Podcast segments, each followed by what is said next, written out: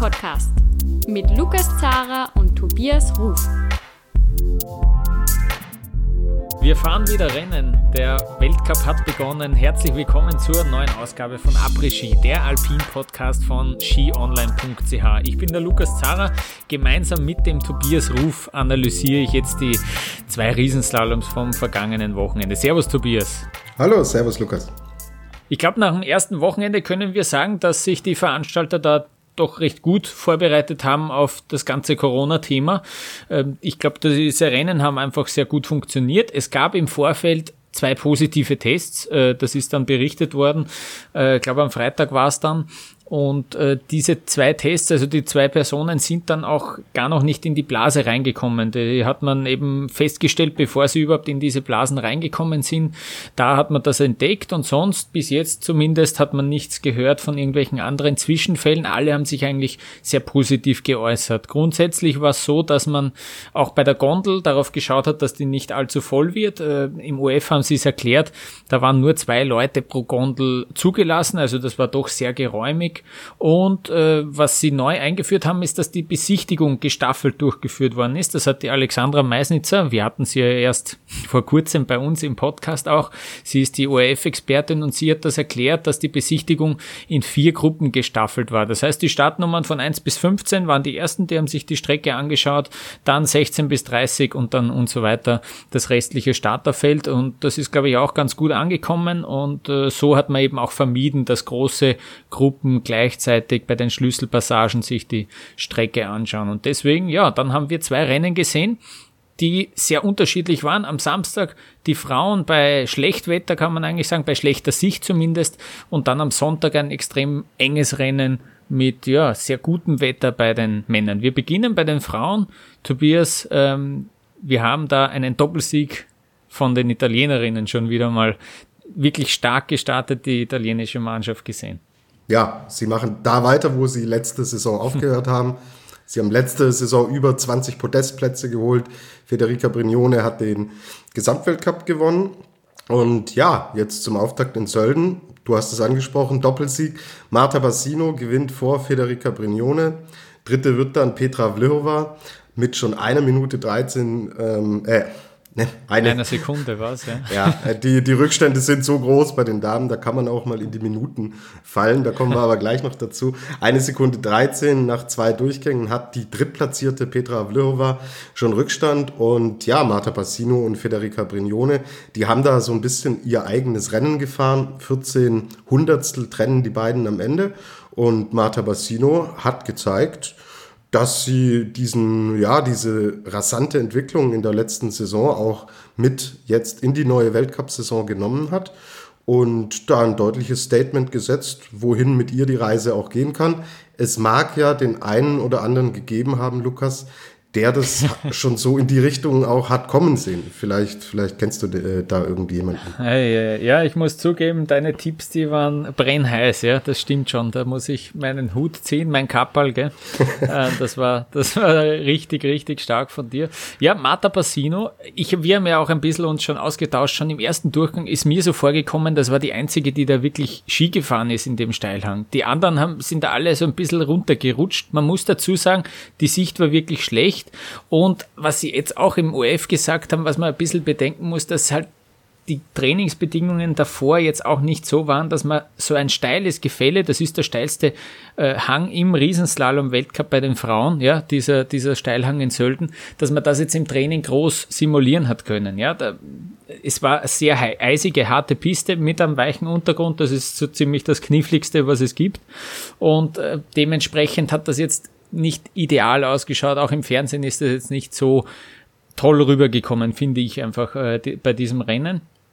Ähm, aber man muss sagen, Marta Bassino, die war überragend in diesem Steilhang. Die hat das, äh, finde ich, in beiden Läufen am besten geschafft. Frederica Brignone hat sich da noch am ehesten dranhängen können. Die ist dann Zweite geworden. Die war einfach auch super erleichtert, weil sie gemeint hat, dass sie einen riesen Druck verspürt hat. Die war Gesamtweltcup-Siegerin, aber es hat sich so irgendwie, sie hat sie war in einer Position, wo sie sich fast rechtfertigen hat müssen, hat sie dann selber gesagt, fand ich ganz interessant nach den Rennen.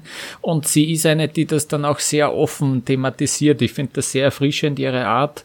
Und was ich jetzt noch gelesen habe, es war zum 40. Mal ist sie auf einem Weltcup-Podest gestanden, also ein Jubiläum und wirklich schon, man merkt, wie lang sie auch schon dabei ist und wirklich, wie lang sie schon auch wirklich im Spitzenfeld mitfährt. Und dann Petra Vlhova auf Platz drei, ja, super Aufholjagd eigentlich im zweiten Durchgang, muss man sagen. Sie war Zehnte nach dem ersten Durchgang, hat da schon über zwei Sekunden Rückstand gehabt äh, nach dem ersten Durchgang. Und da kommen wir jetzt vielleicht zum Vergleich, ja, die Frauen wirklich, das sind eigentlich diese, die, die drei, die, die jetzt am, Pod, am Podest stehen. Ich würde dann auch Michaela Schifrin dazu nehmen und auch Alice Robinson, weil die war wirklich auch sehr stark. Ähm, das ist, die fahren so ein bisschen in einer eigenen Liga im Riesenslalom und dann kommt eigentlich lange nichts. Also jetzt auch wirklich zeitlich gesehen kommt da einfach lange nichts. Diese zwei Sekunden, die haben ja knapp noch gereicht bei den Männern für den zweiten Durchgang und äh, bei den Frauen hast du da eben ja schon eine Top-10-Platzierung gehabt nach dem ersten Durchgang. Ähm, eben, und das will ich jetzt schon noch erwähnen. Ich finde ja, Alice Robinson ist aktuell die schnellste Riesenslalomfahrerin. Aber sie ist eben nicht die beste, ja. Sie hat es nicht runtergebracht, aber was die gezeigt hat, jetzt kann man natürlich immer sagen, ja, Teil, Teilabschnitte, aber am Ende musst halt zwei Läufe zeigen, aber die war richtig schnell, die hat auch wirklich attackiert im zweiten Durchgang, war da richtig gut, äh, gut drauf und hat es dann halt nicht ins Ziel gebracht. Ja, aber ich finde, ähm, wenn die durchkommt, wenn die ohne Fehler durchkommt, ist sie ganz sicher die, die schnellste Riesenslalomfahrerin derzeit, äh, finde ich. Ja. Ähm, genau. Äh, und dann, ja, kommen wir vielleicht schon gleich zu den Schweizerinnen. Ja. Michelle Giesin, die hat knapp das Podest äh, verpasst. Tobias, äh, du hast dir auch ähm, ein paar Gedanken gemacht zu den Schweizerinnen. Genau, ich würde aber gern, bevor wir auf die Schweizerinnen kommen, noch ja. zwei Dinge ähm, mitteilen, die mir aufgefallen sind. Und zwar einmal, dass wir eine extrem gut präparierte Piste hatten in Sölden. Und zwar, woran mache ich das fest? Ich lese euch mal ein paar Startnummern vor, die es in den zweiten Durchgang geschafft haben. Wir haben zum Beispiel die Startnummer 62, die Paula Molzern aus den USA. Wir haben die Startnummer 68, Roman Miradoli ähm, aus Frankreich. Dann haben wir die Startnummer 67, Ekaterina Takaschenko aus Russland. Dann haben wir noch die Priska Nufa aus der Schweiz mit der Startnummer 64 oder Valérie Grenier mit der 58. Die haben es alle in den zweiten Durchgang geschafft und das ist immer ein Indikator dafür, dass so eine Piste hält und dass sie stabil war. Und da großes Lob. Also das ist auch nicht selbstverständlich dass wir so viele so hohe Startnummern es waren nur 69 Damen am Start. Ja, und mhm. dass man dann mit einer 67, mit einer 68 noch in den zweiten Durchgang kommt, finde ich schon auffällig. Und Paula Molzahn ist auch das Stichwort, das mich so ein bisschen ähm, auch überrascht hat, wie dieses US-Team US ohne Michaela Schifrin sich hier eigentlich geschlagen hat. Ja, also dass wir gleich zwei Damen in den Top 15 haben, fand ich jetzt ehrlich gesagt auch auffällig. Also gerade Paula Molzahn, die hat die viertbeste Zeit im zweiten Durchgang gefahren. Sie ist Zehnte geworden und Nina O'Brien ist 15. geworden. Also die US-Damen können da wirklich zufrieden sein. Ohne Michaela Schifrin, zwei unter den Top 15. Die gehen natürlich zwangsläufig immer unter. Wenn du eine absolut schillernde Spitzenfahrerin hast wie Schifrin, ist es äh, schwer, sich da in den Fokus zu fahren. Das war eine gute Leistung. Und jetzt, gute Leistung ist das Stichwort, komme ich dann auch zur Schweiz. Und die Schweizer Damen puh, haben wirklich einen sehr guten, einen sehr soliden Start in die Saison hingelegt. Michelle Gesin, du hast es angesprochen, sie ist Vierte geworden. 17 Hundertstel haben jetzt gefehlt zum Podest. Letztes Jahr in Killington war sie schon auf 200 dran an diesem äh, Riesenslalom-Podest und sie hat noch kein Riesenslalom-Podest und es bedeutet natürlich für sie sehr viel. Sie hat nämlich auch dann gesagt, hey, sie wäre die erste Schweizerin seit Vreni Schneider, die wirklich in jeder Disziplin aufs Podest dann fahren würde, was natürlich was ganz Besonderes ist. Solche Statistiken hat sie im Kopf anscheinend, ja. ja, ja. Das ist also ein Thema, ja. Die fahren mit, die fahren mit.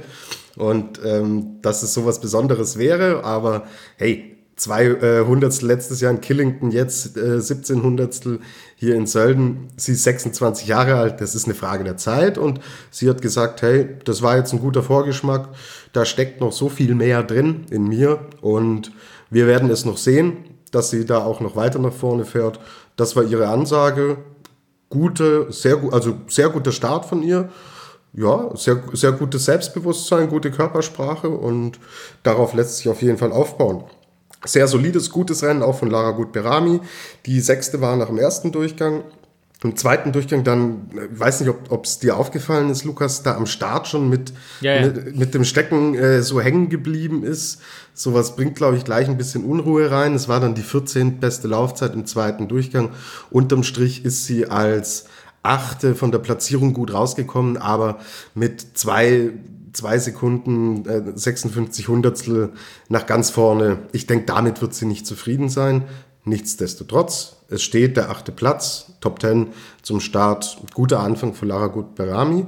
Dann, was mich auch sehr gefreut hat, ist Andrea Ellenberger, die Elfte wurde. Nach dem ersten Durchgang 25. war und sie hat ja auch wirklich eine Leidensgeschichte hinter sich, was Verletzungen angeht und ja, ähm, ich glaube, sie wäre schon, sie hätte schon unterschrieben, zweiter Durchgang, sie kommt in die Punkte. Das hätte sie, glaube ich, schon mitgenommen und haut dann aber die drittbeste Laufzeit raus im zweiten Durchgang. Und auch hier war die Piste im Endeffekt gut. Petra Löwa hat die beste Laufzeit gefahren. Federica Brignone, die als Vorletzte auf die Strecke gegangen ist, die zweitbeste Laufzeit. Also das war nicht nur eine reine Pistengeschichte, was wir ja öfter mal haben, dass jemand, der sich jenseits der 20 noch für den zweiten Durchgang qualifiziert, einfach davon profitieren kann, dass eine Piste massiv abbaut. War bei ihr nicht der Fall. Drittbeste Laufzeit, elfter Platz im Gesamtrang, sehr starke Leistung. Wendy Holdener hat mich sehr überrascht, Lukas. Also da war ich wirklich baff, was die uns im ersten Durchgang, sie hat die Saison eröffnet. Damit war ja im Endeffekt auch nicht zu rechnen. Vor sechs Wochen hat sie sich äh, den Waden, äh, das Wadenbeinköpfchen gebrochen. Eigentlich hat alles gedacht, hey, äh, natürlich wird sie in Sölden nicht starten. Sie wird sich jetzt in Ruhe vorbereiten. Levi geht erst Ende November los. Da sich wirklich komplett auskurieren, da dann wirklich in ihrer Paradedisziplin im Slalom auch ausgeruht an den Start gehen. Aber nein, die Wendy hat sich's anders überlegt und sie hat einen mega coolen, lockeren Eindruck gemacht und hat sich da, da oben eingepeitscht und hat dann gesagt, hey, why not? Ich probier's, ich knall da einfach mal das runter, was ich kann. Und das ist ihr super gut gelungen. Siebtbeste äh, Zeit im ersten Durchgang. Sie hat danach noch gesagt, ah, so ein bisschen das hundertprozentige Risiko hat gefehlt und das wollte sie dann in den zweiten Durchgang wollte sie das dann umsetzen, hat sie auch getan, hat allerdings einen echt dicken Fehler eingebaut und ist dann vom siebten noch auf den 26. Platz zurückgefallen. Aber auch für sie muss sie da natürlich das Positive mitnehmen. Nach so einer Verletzung so früh, so stabil zurückzukommen, siebtbeste Laufzeit zu fahren. Und wenn dieser dicke Patzer nicht passiert wäre, dann würden wir jetzt auch nicht über den 26. Platz sprechen. Dann wären wir wahrscheinlich im Bereich der besten zehn auch mit ihr gelandet. Genau. Wen haben wir denn noch aus der Schweiz? In die Punkte geschafft hat die Priska Nufa auch noch. Wie gesagt, mit dieser hohen Startnummer 64. Ganz solide, konstantes Rennen. 20. Zeit im ersten Durchgang, 22. Zeit im zweiten Durchgang. Also eine sehr runde Sache für die Priska Nufa. Und in den zweiten Durchgang hat es leider nicht geschafft, Genau, da haben wir nämlich die Camille Rast, die wurde 33. und die Corinne Sutter wurde 34. Aber unterm Strich kann die Schweiz zufrieden sein mit diesem Auftakt. Ich glaube, Österreich kann nicht so ganz zufrieden sein. Aber ich darf nicht sagen, weil zu den Deutschen kommen wir auch noch. Lukas, wie ist es denn aus ja. ÖSV-Sicht gelaufen? Mhm, ja, naja, ähm, wie soll ich sagen?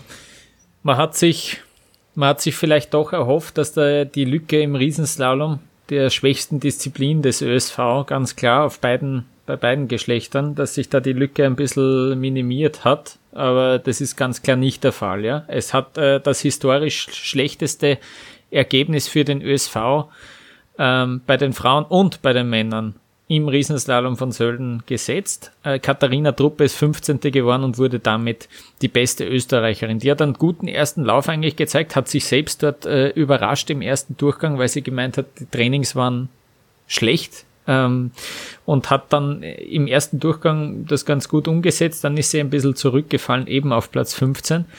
Ähm, was positiv war, Stefanie Brunner ist zurück mit einem Knie, das tatsächlich schon äh, dreimal ein gerissenes Kreuzband gehabt hat.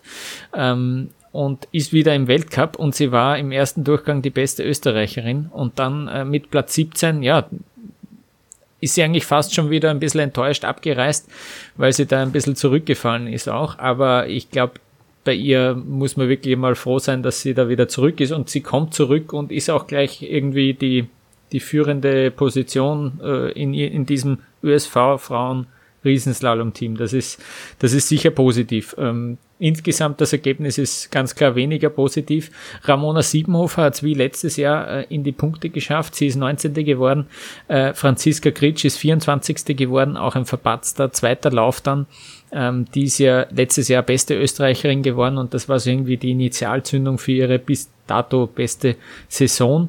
Äh, von der hat man aber heuer dann schon wieder ein bisschen mehr erwartet. Ja, grundsätzlich, da waren viele Fehler im zweiten Lauf dabei. Ist vielleicht besser, man hat diese Fehler und weiß, okay, da, wenn die nicht passiert werden, der Grundspeed ist gar nicht so schlecht.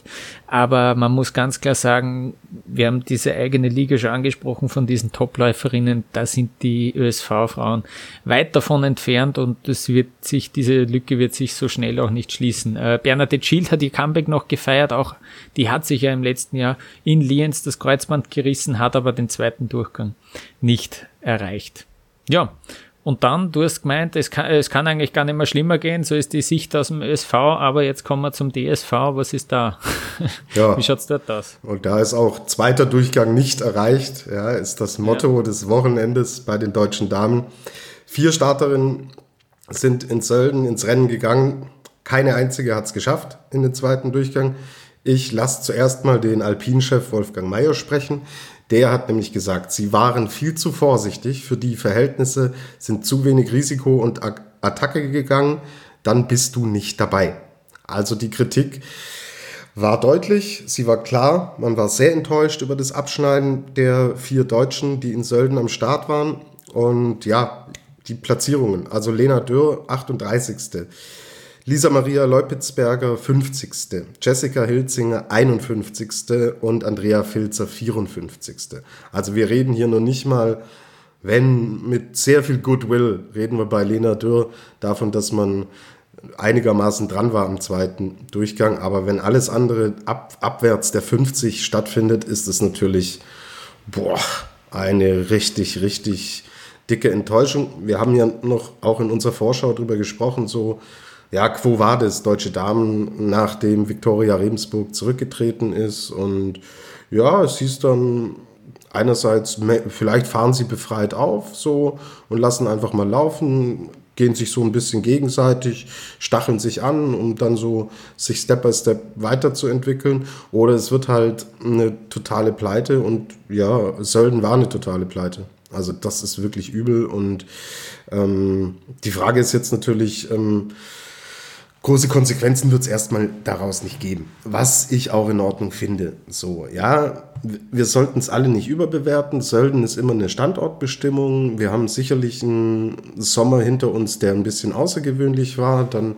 ist es für viele natürlich jetzt auch schwierig, da zu sagen, hey, die Wiki hat den ganzen mediale Aufmerksamkeit gehabt, die hat den ganzen Druck bekommen. Ich habe es ja jetzt auch gemerkt. Ich habe beide Rennen für Kimgau 24 getickert und es war einfach immer so, wenn ich Live-Ticker zum Alpin der Frauen gemacht habe, habe ich immer ein Bild von Viktoria Rebensburg rausgesucht und habe meine, meine Überschrift und diesen ganzen Text darum immer aus deutscher Sicht um Viktoria Rebensburg gestaltet. Und das hat so viel verändert, das war so ein massiver Einschnitt und dass da jetzt noch nicht alles gleich laufen kann, verstehe ich und bis die Saison so richtig anfängt, haben wir noch ein bisschen Zeit.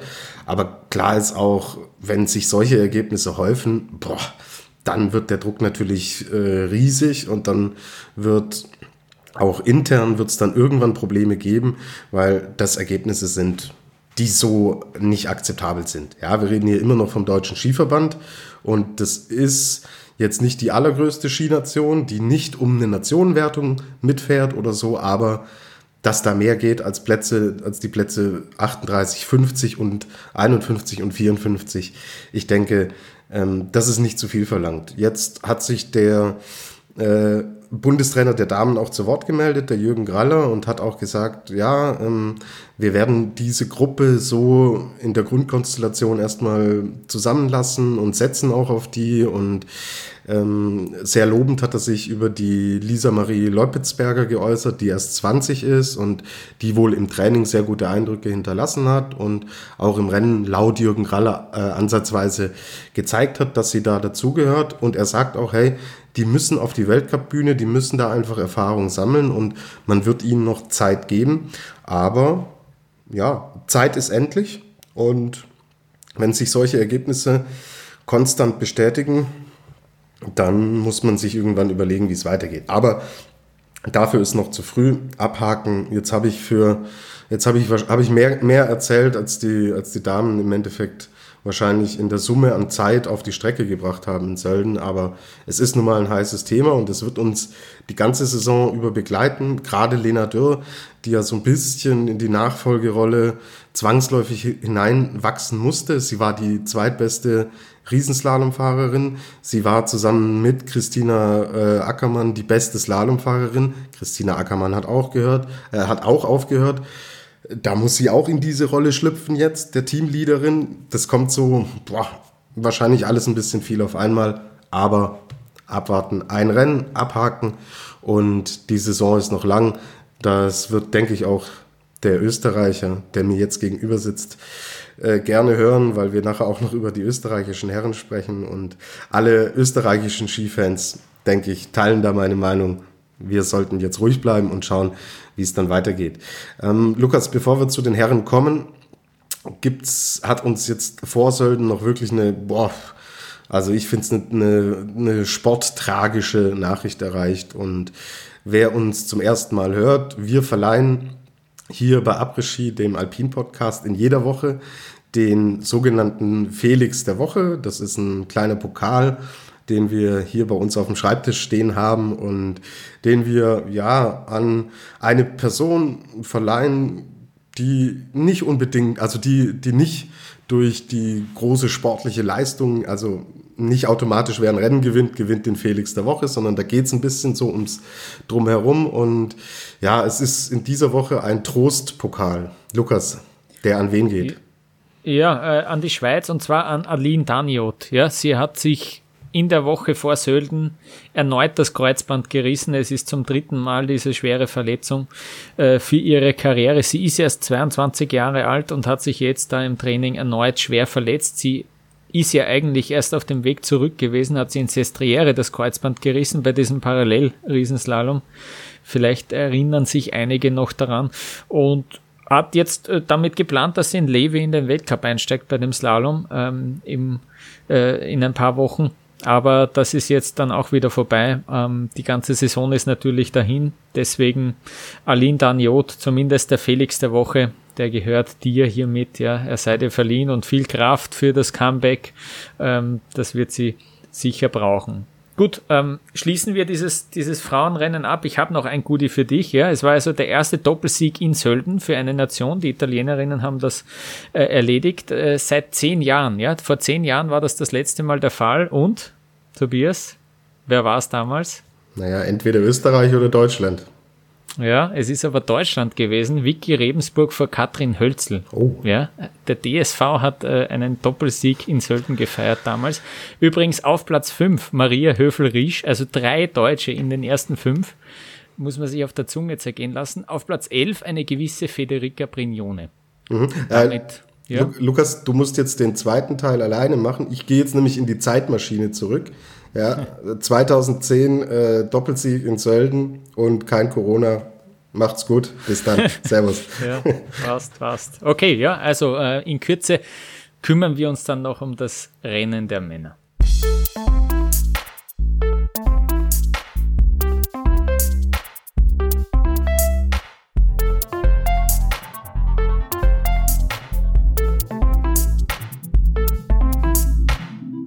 Am Sonntag haben wir ein ganz anderes Rennen erlebt, bei strahlendem Sonnenschein, bei perfekten Bedingungen und mit einem Premierensieger, Tobias. Lukas Braten hat zum ersten Mal ein Weltcuprennen gewonnen. Absolut. Also ähm, dicke, dicke Überraschung. 20 Jahre alt, gewinnt zum ersten Mal ein Weltcuprennen und ja. Überraschung für alle, aber für dich war es keine. Du hast mir geschrieben, das muss ich jetzt wirklich, weil sonst bist du wieder so bescheiden und erwähnst das nicht, gell?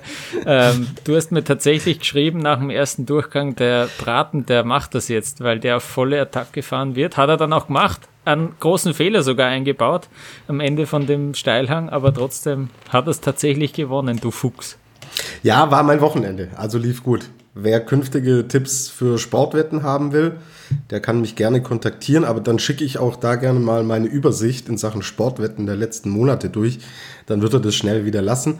Ähm, ich wollte gerade sagen, das wird ja jetzt der letzte richtige Tipp für den Winter gewesen sein, oder? Ja gut, aber jetzt habe ich ja im Endeffekt schon zwei Dinge vorgelegt. Lukas, das sollte für dich dann reichen. Okay.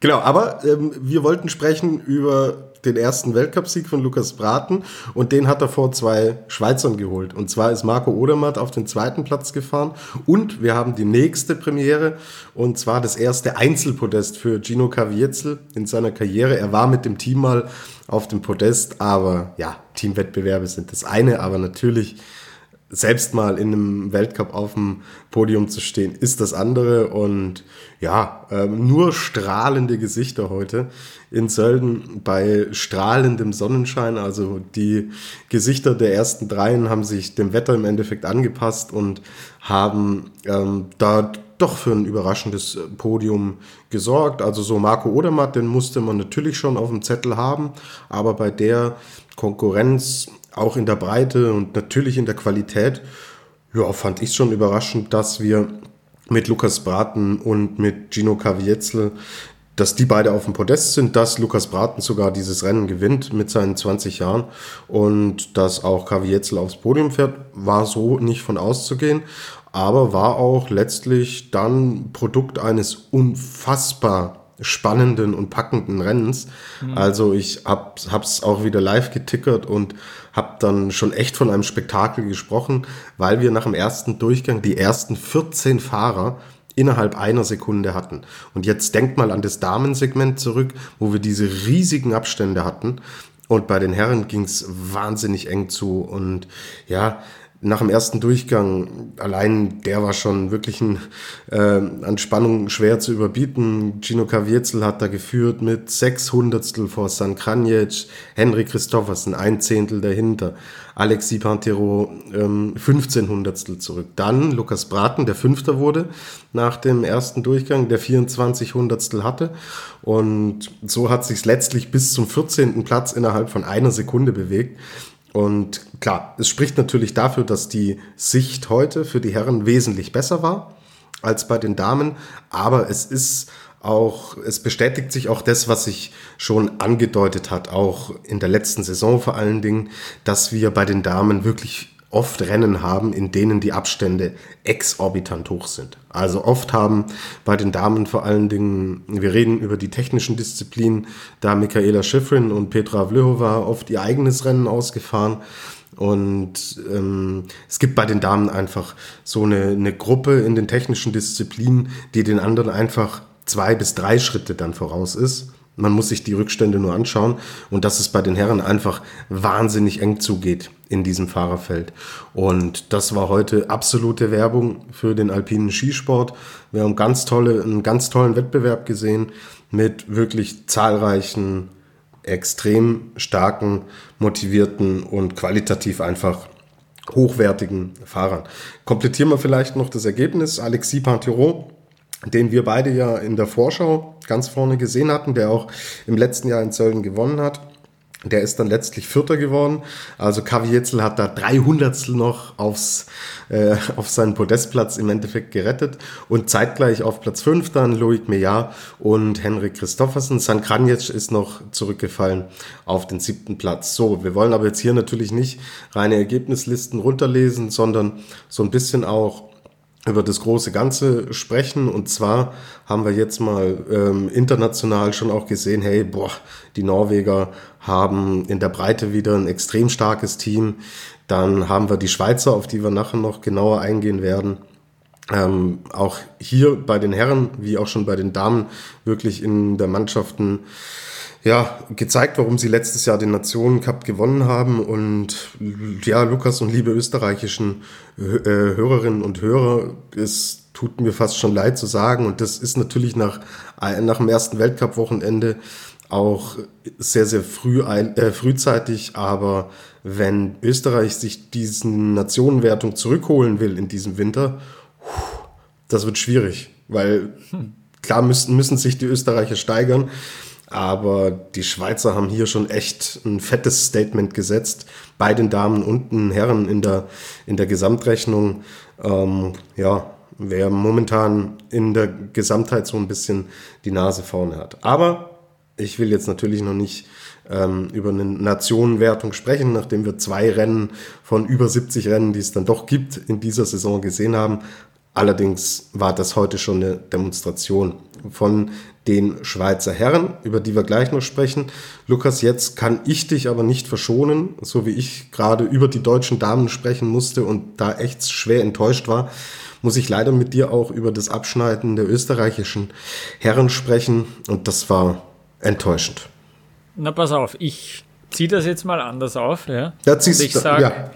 Ich sag, die Nummer 1 im Riesenslalom hat gefehlt. Manuel Feller, ja, Rückenprobleme. Der hat gesagt, okay, wenn er nicht wirklich zu 100% fit ist und bereit ist, fahrt er nicht. Das hat er im letzten Jahr gemacht. Das war so eine lauwarme Geschichte, will er nicht nochmal machen. Deswegen hat er ausgesetzt. Ja, also die Nummer 1 hat gefehlt. Der Roland Leitinger, der war bis, bis zum Zeitpunkt, wo er ausgefallen ist, war er wirklich ganz gut unterwegs, muss man auch sagen. Ja.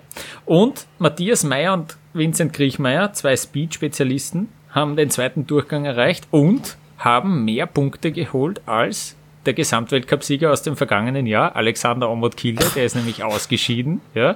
ja. Also sind sie schon einmal im Vorteil gegenüber dem, der letztes Jahr alles gewonnen hat. Ja. Also man versucht natürlich auch ein bisschen positive Punkte herauszuholen und zu finden, aber äh, man kann es natürlich auch sagen, wie es wirklich ist, nämlich es ist ein historisches Debakel-Double. Ja. Also schon bei den Frauen so schlecht wie noch nie. Dasselbe haben es am Sonntag wiederholt bei den Männern. Ja, so schlecht war Österreich beim Riesenslalom der Männer in Sölden noch nie.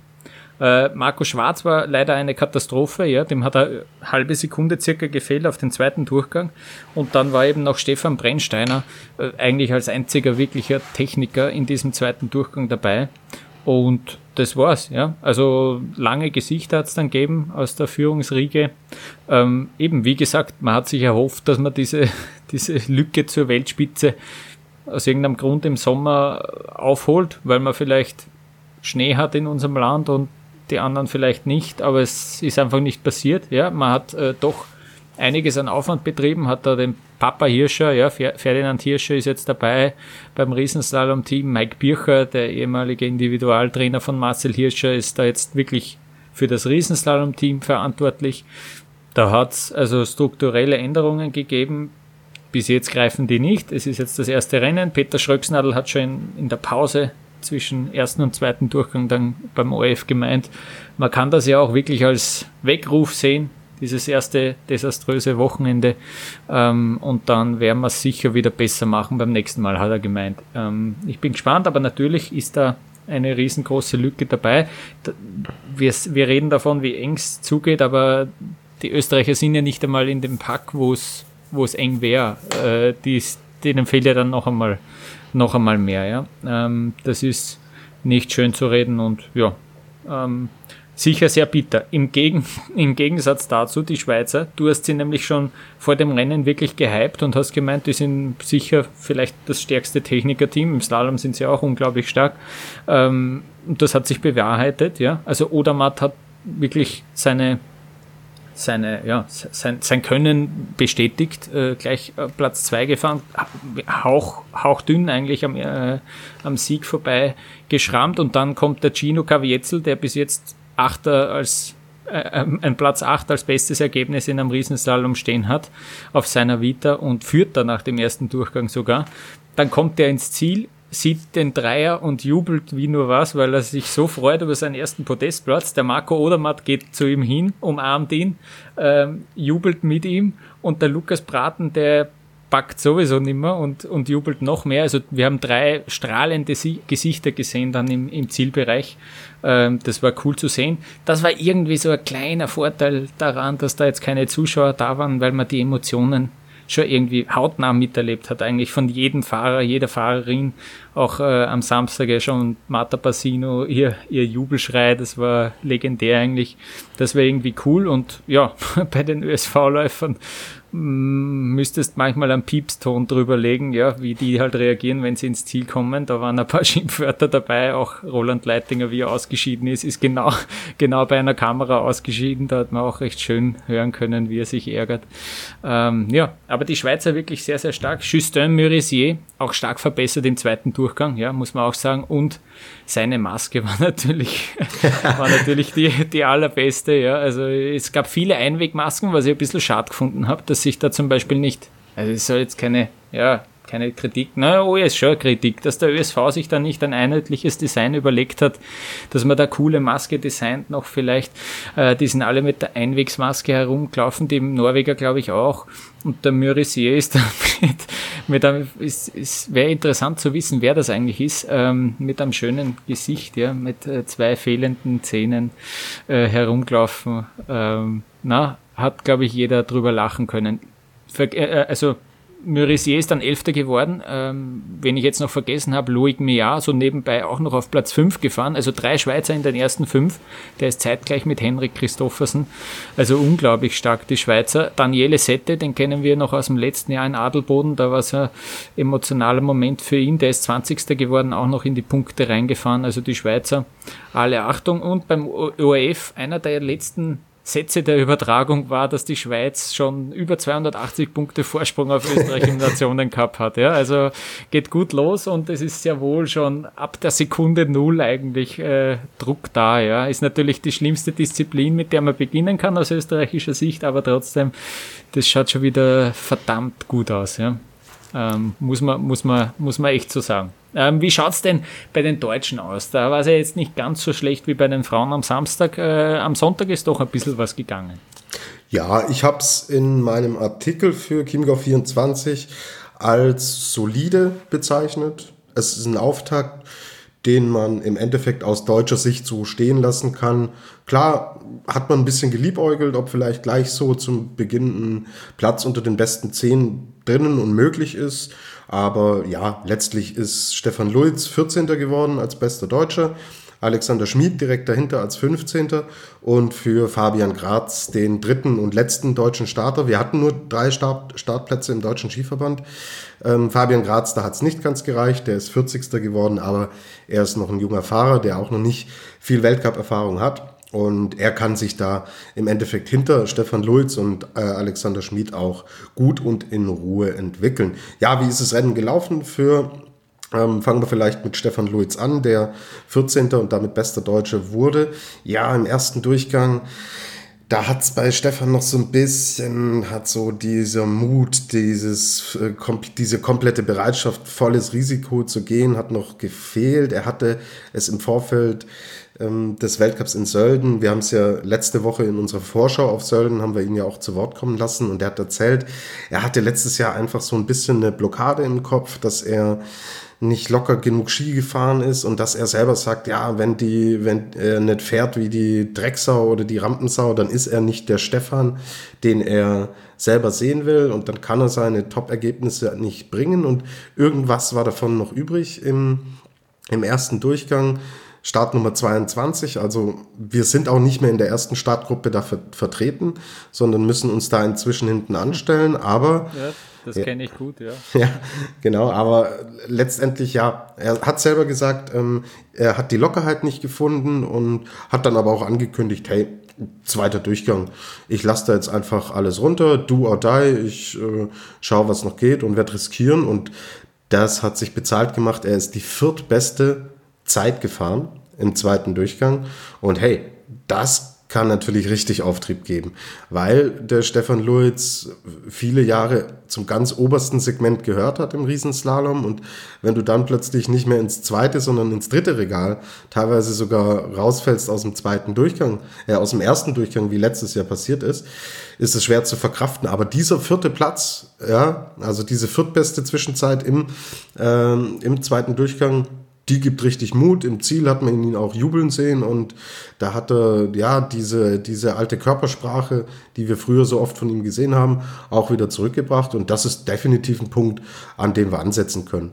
Und genau, von Alexander Schmid hatte ich mir gewünscht, dass er mal zwei Durchgänge konstant das abruft, was er zu leisten imstande ist. Ja, der äh, Alex hat mir nicht zugehört Erster Durchgang war super, ja, 13. Das klingt jetzt zwar nicht so berauschend, aber ey, er war 93 Sekunden hinter dem führenden Kavietzel, äh, 93 Hundertstel. Sorry, ich hab's heute nicht mit der, mit der Zeit. Ist schon ein langer Arbeitstag für mich, aber ihr wisst, was ich meine. 93 Hundertstel, nicht mal eine Sekunde hinter äh, Gino Kavietzel und allen anderen, die dahinter noch kommen, ist natürlich eine echte Ansage gewesen. Ähm, er hat so einen tollen Schwung und den hat er gerade im ersten Lauf auch wirklich super runtergebracht und er wollte dann richtig angreifen im zweiten Durchgang. Ja, ist aber irgendwie von Anfang an, ähm, am Anfang oben hat es noch gepasst, aber typisch Sölden, wenn es dann ins Steile geht und aus dem Steilen dann wiederum ins Flache, da entscheidet sich halt dieses Rennen auf diesem Hang. Und da hat es vom Übergang ins Steile von da an hat es bei ihm irgendwie nicht mehr gepasst. Das hat sich dann so durchgezogen. Am Ende steht dann die 23. Laufzeit, die er gesetzt hat. Und ja, wie gesagt, ich wünsche mir ja diese zwei konstanten Läufe von ihm. Und zwar so wie im ersten, nicht so wie im zweiten Durchgang.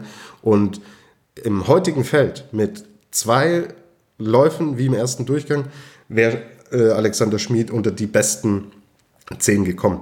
Aber auch hier erstes Rennen, Standortbestimmung.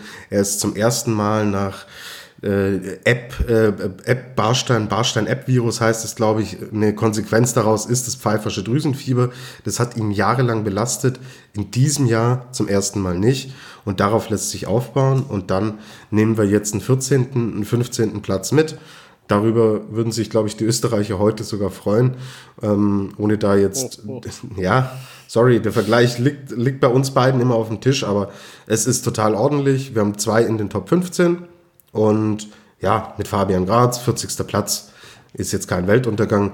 Die deutschen Herren mit einer soliden Leistung und ja, ich freue mich auf mehr und wir haben heute im Riesenslalom gesehen, was da im Endeffekt alles möglich ist und wie schnell es gehen kann, dass man da auch mal unter die Top äh, 10 oder auch unter die Top 3 zum Beispiel fährt und hey, wir werden weiter dran arbeiten und ich gehe aber erstmal heute ganz, ganz entspannt gestimmt, nicht euphorisch, aber ja, zufrieden eigentlich gehe ich da raus hm. aus der Nummer Sehr heute. Mhm. Ja, also ich glaube, wir haben zwei gute Rennen gesehen. Mir hat äh, das, das Männerrennen am Sonntag doch noch besser gefallen als das am Samstag, aber es waren schon, es war schon ein cooler Auftakt. Es war auch äh, eben ein bisschen mehr Schnee zu sehen und so. Das hat sich schon viel mehr äh, nach Winter angefühlt, äh, muss ich schon sagen. Ich habe jetzt noch vier kurze Beobachtungen, die ich einfach noch in den Raum werfen werde und du äh, sagst einfach was dazu, wenn du was sagen willst.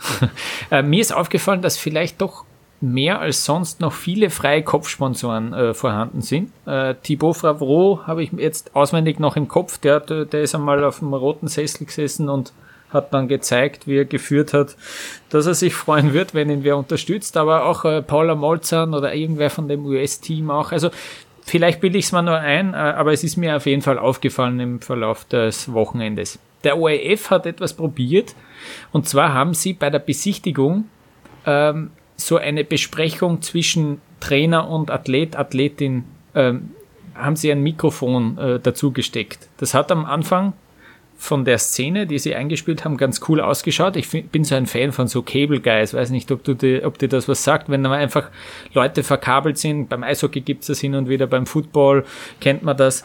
Und ich habe geglaubt, die haben da auch einfach ein Mikro irgendwem hingegeben und dann zoomen sie so raus und dann sieht man, wie ein ORF-Kerl äh, einfach ein ewig langes Mikrofon da drunter steckt und dann hat man, dann hat's halt wieder ein bisschen gar gestellt gewirkt, ja, weißt du, wie ich meine? Also dann, dann dann sagen die da irgendwie noch zwei, drei interessante Sätze und dann gehen sie auseinander und dann ist das Mikro auch wieder weg. Aber ich finde die Idee gut. Ähm, also sie probieren was. Das will, darauf will ich eigentlich hinaus. Dass der OF wirklich auch versucht, dann noch Einblicke zu geben. Es hat jetzt schon ein bisschen gestellt gewirkt, aber trotzdem, wenn da der Marco Schwarz jetzt noch Anweisungen kriegt von Mike Pircher, das war, das war ganz cool zu hören. Ja, das war, das war gut. Vielleicht gibt's das, vielleicht gibt's das dann in der Saison auch noch mehr.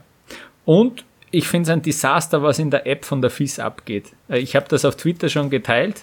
Ähm, am Samstag wurde der Riesenslalom der Frauen mit einem Foto von Marcel Hirscher ähm, angepriesen.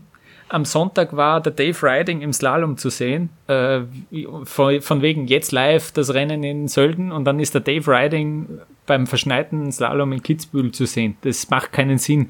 Warum das ist, das ist die Marketingstrategie von der FIS oder so. Wenn ich nicht so ein großer Skifan wäre, denke ich mir, aha, das ist halt Slalom oder so fahren die und dann, das, das macht vorn und hinten keinen Sinn. Dass man da nicht ein richtiges Foto verwenden kann, werde ich, werde ich einfach nicht verstehen. Aber gut, das ist halt einfach schade. Da ist noch so viel Luft und so viel Potenzial. Ich bin da anderes gewohnt von, wenn man Tennis verfolgt oder so. Das ist einfach digital, geht da so viel mehr noch weiß nicht, ob da vielleicht auch, wahrscheinlich fehlen die Kapazitäten einfach, ja. Dass man da ein Foto nimmt und das dann alle fünf Jahre mal austauscht, keine Ahnung. Ähm, und der letzte Punkt, der jetzt vielleicht doch noch ein bisschen interessanter ist, da hast du sicher auch eine Meinung dazu. Jetzt hat es keinen eingespielten Sound gegeben ähm, beim äh, man kennt das ja im Fußball, da gibt's vielleicht so, so TV-Fans äh, aus der Dose, ja, Fangesänge aus der Dose oder so. Und da gab's einen Tweet von Brian Stamley, der ist Ex-Rennläufer und jetzt TV-Analyst, ähm, der, hat, äh, der hat auf Twitter gemeint, mehr oder weniger jede große Sportart ähm, hat irgendwie Fans eingespielt oder sich irgendwas überlegt, dass das noch cooler rüberkommt und beim, beim, beim, beim Skifahren gibt's das nicht. Ähm, was, ist, was ist so deine Meinung? Hat, hat dir da was gefehlt? Hätten, hätten sie da was machen können oder hätte es das gebraucht? Ja, also du weißt, dass mir solche Dinge im Hintergrund eigentlich eher selten bis gar nicht auffallen. Und es ist mir tatsächlich in Sölden in dem Moment auch nicht aufgefallen. Hängt wahrscheinlich auch damit zusammen, dass ich in dem Moment wirklich am Live-Ticker sitze, meine drei äh, bis vier Bildschirme offen habe mit Ergebnislisten, mit äh, dem aktuellen Timing, mit den Live-Bildern aus dem Rennen, Social Media Feed ist offen. Da ist man einfach von der ganzen Aufmerksamkeit bei anderen Dingen. Ich muss einen guten, einen schnellen, einen qualitativ hochwertigen Live-Tickern meinen Lesern im Endeffekt liefern und bieten. Das heißt, meine erste Perspektive ist, ich bestreite quasi mein eigenes Rennen.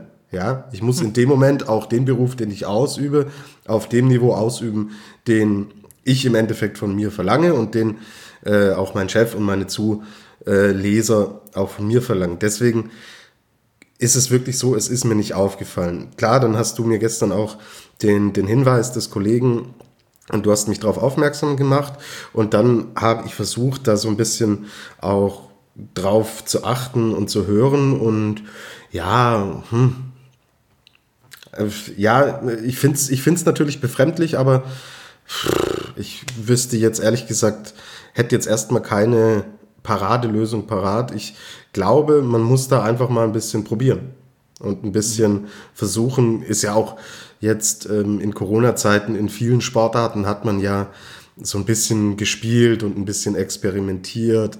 Mal hat man Zuschauer mit eingeblendet, mal hat man es gelassen, dann äh, hat man es ein bisschen gedämpfter eingeblendet. Boah, was ist da die richtige Lösung?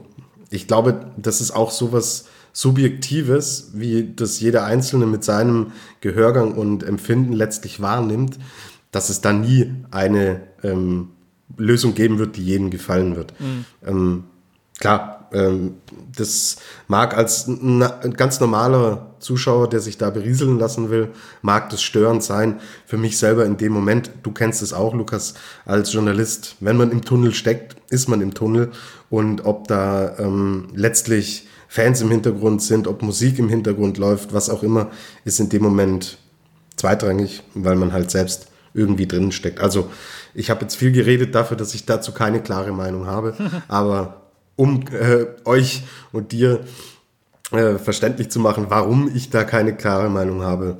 Ich denke, mhm. ihr ähm, habt das vernommen und jetzt vielleicht auch für diejenigen unter euch, die keine Journalisten sind, auch so ein bisschen einen Einblick gewonnen, was eigentlich, wenn ihr einen Live-Ticker zum Beispiel konsumiert, dass da viel Arbeit dahinter steckt und dass man da durchaus auch ja, sehr angespannt ist während so eines Rennens. Mhm. Ja, ich, ich wüsste auch nicht, was man jetzt unbedingt einspielen sollte. Äh, ich glaube, er hat sogar vorgeschlagen, ein paar Kuhglocken einspielen. Das ist halt doch, ich, ich fand es erfrischend fast, dass man wirklich die Reaktionen sehr gut mitkriegt von allen. Gut, du kriegst nicht mit, was der Christoffersen auf Norwegisch schimpft. Äh, Wäre auch sicher cool, wenn man da mal einen Dolmetscher hätte. Aber ich fand das ganz cool, diese Reaktionen gleich, ja. Ähm, ja. Man hat viel mehr gehört als, als normalerweise, ja. Das ist ja auch dieser Effekt, den viele gesagt haben, als die Fußballspiele wieder angefangen haben. Mhm. Boah, krass, jetzt krieg, hörten wir, wie, wie die sich innerhalb der Mannschaft mhm. unterhalten, was der Trainer reinbrüllt und der Thomas Müller in Deutschland, der brüllt rum wie wir in der Kreisklasse. Mhm. Das ist am Anfang spannend, aber Jetzt stell dir vor, heute, was wir heute für Bilder gesehen hätten. Lukas Braten vor 30.000 in Sölden feiert äh, mit 20 Jahren den ersten Weltcupsieg, was da für eine Party abgegangen wäre, was die Schweizer heute aufgeführt hätten. Vielleicht wäre der ein oder andere Pfiff gekommen, ja, seitens der österreichischen Fans. Wir wissen es nicht, aber dass ähm, ihr uns jetzt nicht missversteht, so spannend wir das alles finden ja, wie du gerade geschildert hast, Lukas, mal solche Einblicke zu bekommen oder so wenig man das wahrnimmt wie ich in dem Moment, wo ich meine Arbeit mache. Es geht natürlich nichts über das, was wir alle so lieben an diesem Sport, dass da unten die Zuschauer stehen und gemeinsam mit den Athleten einfach äh, ein fantastisches Event aufziehen. Und es wird jetzt am Anfang natürlich spannend und interessant sein, diese Emotionen und sowas zu hören, aber auch sowas nutzt sich ab und sowas wird sich letztendlich immer ähnlich bis gleich verhalten. Deswegen, ja, ähm, wir werden das natürlich beobachten und auch unsere Eindrücke immer wieder schildern, aber an die Bilder müssen wir uns gewöhnen. Das vielleicht noch ähm, hinten raus jetzt die Info, dass im, bei Swiss Ski, also im Schweizer Skiverband, jetzt auch entschieden wurde, dass wirklich alle Wintersportveranstaltungen ohne Zuschauer ausgetragen werden. Das heißt, wir werden boah, Wengen, Adelboden, da wird es dann anfangen, richtig weh zu tun. Ja? Mhm. Oder stell dir vor, in, in Schladming steht kein Zuschauer da unten. Also, hm. da werden wir es so richtig merken. Oder äh, Daniel Jühl hat es, glaube ich, auf seinen äh, Social Media Kanälen auch äh, geteilt, als diese Entscheidung rauskam. Da hat er nochmal die Bilder von seinem Sieg in Adelboden gezeigt, wo unten dieses Stadion explodiert ja, weil die Schweiz. This is my house. Ja. Jetzt äh, sagt er das halt einfach ja. dem Pressesprecher, oder ja. Ja, und deswegen, hey, wird uns brutal fehlen. Aber wir versuchen natürlich das Beste draus zu machen und da auch so ein paar Einblicke zu gewinnen. Aber klar, ähm, da blutet das, das Herz, aber Mai, so sind die mhm. Zeiten und so muss es und so wird es weitergehen. Und ja, Lukas, jetzt haben wir wieder, also sie füttern uns ja immer an, gell, im Oktober. Sölden, ja, ja, genau, endlich genau. wieder Wintersport, endlich wieder Ski Alpin. Aber dann, ja, verhungert man so ein bisschen am Haken. Genau, ja. Äh, ich, ich verschaffe euch jetzt einen unglaublichen Überblick. Ja. Ich habe den Kalender vor mir und jetzt ist es einmal bis zum 13. November wieder äh, still im Weltcup. ja. Da finden nämlich dann die Parallelrennen ähm, statt in Lech Zürs. Äh, zuerst die Frauen, dann die Männer jeweils einen Parallel, ein Parallelrennen. Ähm, also ja, jetzt gilt es wieder ein bisschen zu warten. Wir warten auch. Wir überlegen uns, ähm, dass wir vielleicht die eine oder andere Spezialausgabe in dieser rennfreien Zeit auf die Beine stellen. Und dann melden wir uns natürlich auch wieder vor Zürs und nach Zürs mit äh, unseren Gedanken zu diesen Rennen dort. Ja. Genau. Äh, in diesem Sinne, das soll es gewesen sein für heute, für den Weltcup-Auftakt in Sölden. Ja, ähm, verratet es weiter, dass es uns gibt. Das wird uns sehr freuen, das wird uns helfen äh, bei dem, was wir machen. Auf Facebook, auf Twitter, auf Instagram sind wir zu finden. Ähm, und ja, wir würden uns freuen, wenn wir uns schon bald wieder hören. Also, macht es gut, bis bald. Servus. Ciao.